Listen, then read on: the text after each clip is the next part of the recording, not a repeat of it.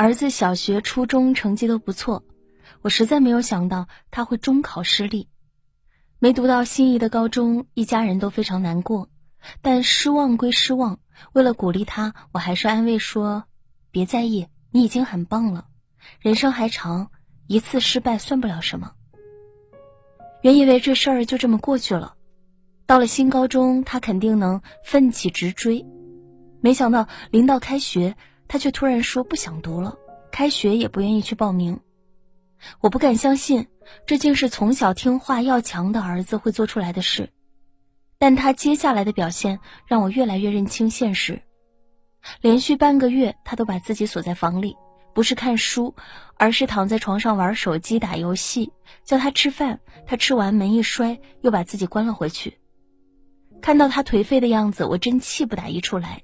可骂也骂了，鼓励也鼓励了，他就是一句也听不进去，甚至发脾气说：“努力有什么用？不想读就是不想读，你们干嘛要管我？”才中考完就这样，以后要是连普通大学都考不上，该怎么办？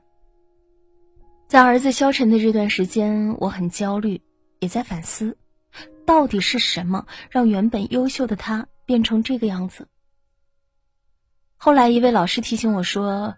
如果孩子从小无论做什么都总得到“你真棒”“真聪明”这样的表扬，很可能会形成一种虚假且脆弱的自尊，会输不起。因为当表扬和事情的成败联系在一起时，孩子很可能也在用成败得失衡量自己的价值。听到这样的观点，我很震惊。我们一直以来的夸奖反倒伤害了孩子，备受推崇的鼓励教育竟也会出问题。很多先进的育儿理念都告诉我们，孩子需要鼓励。我也相信好孩子是夸出来的，却完全没意识到夸奖不当，也可能给孩子带来负面影响。敷衍空洞的夸奖根本鼓励不了孩子。著名儿科专家崔玉涛说，他在和孩子相处时，就因为夸奖惹恼过孩子。一次，他儿子花一下午时间用机械拼装玩具制作了一个会动的机器人。然后兴冲冲的给他看，结果他在忙，就随口说了句：“嘿，真棒！”没想到十岁儿子高兴劲儿一下子就没了，愤愤的回道：“哪儿棒？”那之后他才注意到，原来自己经常这样夸孩子，而身边很多家长也是。这次儿子中考失利，我们一直鼓励他：“你已经很棒了，妈妈相信你，你一定行。”他却表现得异常烦躁，甚至让我闭嘴。我原本很委屈，现在想来也是这个问题。随时随地泛泛的夸奖，不但给不了孩子任何力量，还会让孩子生气、麻木，甚至抗拒表扬。我们都夸不到具体的点上，在遇到挫折时，孩子又怎能找到那个可以支撑他持续发力的品质？溺爱浮夸的表扬，会让孩子形成错误认知。当然，也有家长夸孩子夸得很卖力、很具体。记得有次去亲戚家，他家小朋友七岁，当时孩子想要买一个玩具，爷爷不同意，孩子耍赖，两人拉锯之下，孙子竟反手就给爷爷一个巴掌。看到这样的场景，我们都惊呆了，没想到奶奶却过来解围说：“哎呀，小朋友打下能有多痛吗？你这么大个人了，还跟孙子计较。”然后转头竟然表扬孙子道：“还是我们孙儿聪明。”被爷爷欺负了，小的还手，以后在外面不吃亏。现在很多家长都很宠爱孩子，但这种是非不分的夸奖，不但不能让孩子懂礼貌、守规则，还会让他们产生可以为所欲为的错觉。将来他们在社会上不是不会受欺负，而是可能吃大亏。我们平时也总爱不遗余力的夸孩子：“宝贝儿最棒了，画的太好了，简直是个天才。”面对这些不切实际的夸奖，一开始孩子或许会无所适从，但时间久了，他们也会对自己形成错误的认知，认为自己真的是天才，真的如夸赞那样无所不能。不停夸孩子天赋，这其实会阻碍孩子的未来发展。我儿子从小反应快，爱动脑，他被夸的最多的是真聪明，这听起来没多大毛病，谁家孩子不是这样夸大的？但斯坦福大学的心理学家们做过一系列实验，来对比被夸真聪明和被夸很努力的孩子的行为方式。他们发现，当给一个孩子完成不了的挑战时，被夸努力的孩子屡战屡败，非常投入；但被夸聪明的孩子却在遇到困难时十分沮丧，容易放弃。因为夸努力鼓励的是行为，会引导孩子不断进取；但夸聪明表扬的却是天赋。孩子为了保持聪明的形象，会逃避失败，拒绝接受挑战。很多父母喜欢把“真聪明”挂在嘴上，甚至向别人炫耀自家孩子不用多努力就能取得好成绩，其实是给孩子绑上聪明的枷锁，阻碍他们发展。夸奖不等于鼓励，就像心理学家卡罗尔·德贝克说的：“只有适度表扬，才能激发孩子的主动性。”作为家长，我们或许都该检视一下自己夸孩子是度的问题。一个有趣的小故事叫《蟾蜍的遁逃》。一只蟾蜍遇到一只可怕的千足动物，为了逃脱，他想了一个法子，对这只千足动物大加称赞。他假装好奇的问：“你走路时是先迈哪只脚啊？你有这么多脚，怎么做到依次分配的呢？”千足动物一听，原来有动物竟然如此欣赏自己的千足特征，心里大喜，也开始郑重地对待起自己的脚步来。可当他试图弄清自己到底是如何行动时，却把自己也搞糊涂了，他竟一步也迈不出。很久以前我就读过这个故事，但当时没有多大感受，如今看来却有些心酸，因为。我儿子不就像极了这只被夸废的千足动物吗？一个字被盯着看久了，就觉得是错别字；一个人太关注行动结果，也会感到举步维艰。过度的夸奖就像一种隐形的暴力，让孩子们战战兢兢、寸步难行。了解这层意思后，我反思了两个问题：一，我们的夸奖是出于真心。还是对孩子的变相控制。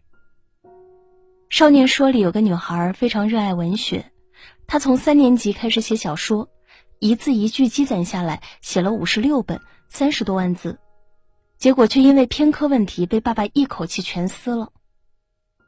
借着节目，他向爸爸吐露自己像丢了魂一样的心情，并表示不是没有努力学数学，而是真的不擅长，学不进去。本以为知道女儿的心情和难处，爸爸肯定会反思自己的行为，理解女儿的痛苦。没想到他却说：“别人能行，你也行。爸爸相信你，你会把成绩赶上去。”这个女孩讲到自己一笔一划写下的小说被撕时，忍住没哭；讲到自己学数学很痛苦，总跟不上别人时，也绷住了。可当她听到爸爸说“别人能行，你也行”时，却终于。忍不住崩溃。我想，或许对他来说，没有什么比父母孜孜不倦的鼓励更令他绝望窒息。反观我自己，儿子对我说：“妈妈，我害怕考试。”时，我说：“别怕，妈妈相信你。”儿子问我：“要是考不到第一名该怎么办？”时，我说：“相信自己，没问题。”却从没想过。当父母口中只有“相信你”三个字时，对孩子来说是多么沉重和残忍的事情。我们学习了很多育儿知识，所以懂得怎样去操控孩子，但即便是再好的教养方法，也不该缺了真心。二，我们夸孩子是奖励了孩子，还是剥夺了孩子的快乐？相信很多积极育儿的家长都吹过彩虹屁，比如。哇，你刚刚这个投篮姿势好帅！你的话太有创意了，你刚刚做的真棒。这样的夸赞确实可以让孩子更积极，甚至表现更好。但我们是否想过一个问题？孩子起初并没有在意别人怎么看自己在做的事，他只是享受其中。我们频繁的夸奖，却让他把注意力从事情本身转向了别人对他的评价。这到底是对他的奖赏鼓励？还是剥夺了他做这事本身该有的乐趣。我必须承认，也许我儿子本身并不惧怕挑战，也没有那么多失败的自我评判，但因为我给他投注了太多关注期许，他才最终承受不住这样的压力，表现出懒惰退缩的一面。有句话是：父母的肯定和鼓励是孩子一生温暖的底色。但我想说，当这种底色过于厚重时，带来的或许不仅是暖意，还有阻力。把孩子养废后，我一直问自己：孩子真的需要这么多夸赞吗？我得出的结论是否定的，因为阿德勒说，每一个孩子身上都有追求优越的天性。他既不批评也不表扬的教育理论，也告诉我们，大人的夸奖很多时候是把自己放在一个更高的位置在评判。我想，孩子真正需要的也许不是夸奖，而是看见。将结果与价值分离。一位妈妈分享说，她孩子每次数学考一百分，回家爸爸都说：“哇，你考一百分可真棒！要是其他科目也能考一百分就好了。”孩子很生气，谁能门门考一百分？全班都没有一个人能做到。然后这位妈妈就把孩子拉过来说：“妈妈看你数学考了一百分，这很难呢，你是怎么做到的？”男孩就给妈妈讲他怎样认真听讲，怎样记笔记，用什么方法复习。然后这位妈妈就和他分析他的方法好在哪里，是不是其他科目也能借鉴，还有没有更好的方法。一起研究下来。孩子成就感满满，早忘了考一百分的事。我想，如果再给我一次机会，在孩子取得成绩时，我也一定不会只盯着他的分数，而是看到他做的过程中产生的价值。用看见和理解积极反馈。心理学教授宋海荣老师说，他在加州大学读书时，曾遇到一个怀抱婴孩的妈妈，孩子哭闹不止。那位妈妈就温柔的俯身说了一句：“我知道做一个小孩有多难。”他说：“就是这样简单的一句话，给了他强烈的震撼，直到十几年后的今天也难以忘怀。因为这位妈妈没有责备，没有评价，也没有鼓励，只是传达了理解和共鸣，却给人消融一切无助、恐惧和悲伤的力量。我们只要换位思考一下，就能明白，其实。”孩子和我们一样，他们也有自知之明，他们也有能力不够的时候，他们不是需要别人来把他们捧上天，而是希望有人来倾听和理解。当孩子总是被无条件接纳时，他们才像是穿上了铠甲，他们的力量才能真正的发挥出来。每一句夸赞都出自真心。很多育儿书都给了父母如何正确夸孩子的万能公式。我自己也用过，但我发现，只要目的不纯，任何形式的夸奖都换汤不换药。在夸孩子这件事上，与其用技巧，不如用真心。我想，我依然会毫不吝啬对孩子的称赞，但我会抛开一切虚伪的意图，去发掘孩子身上真正打动我的点。这两天，我和儿子进行了一次深谈。我不再是像以前一样告诉他“妈妈相信你，你一定行”，而是说：“对不起，妈妈以前没注意到自己的期许会给你造成这么大的压力。妈妈曾经为你感到骄傲，并不是因为你优异的成绩，而是在你身上，妈妈看到了很多优秀的、令我感动的品质。”然后我们一起细数了这些年他做的好的地方，也分析了为什么会遇到目前的困境。没想到临到最后。儿子如释重负的对我说：“妈妈，谢谢你。现在我明白了，不管我做的好与不好，你都那么爱我。”育儿最难的在于反馈的延迟性。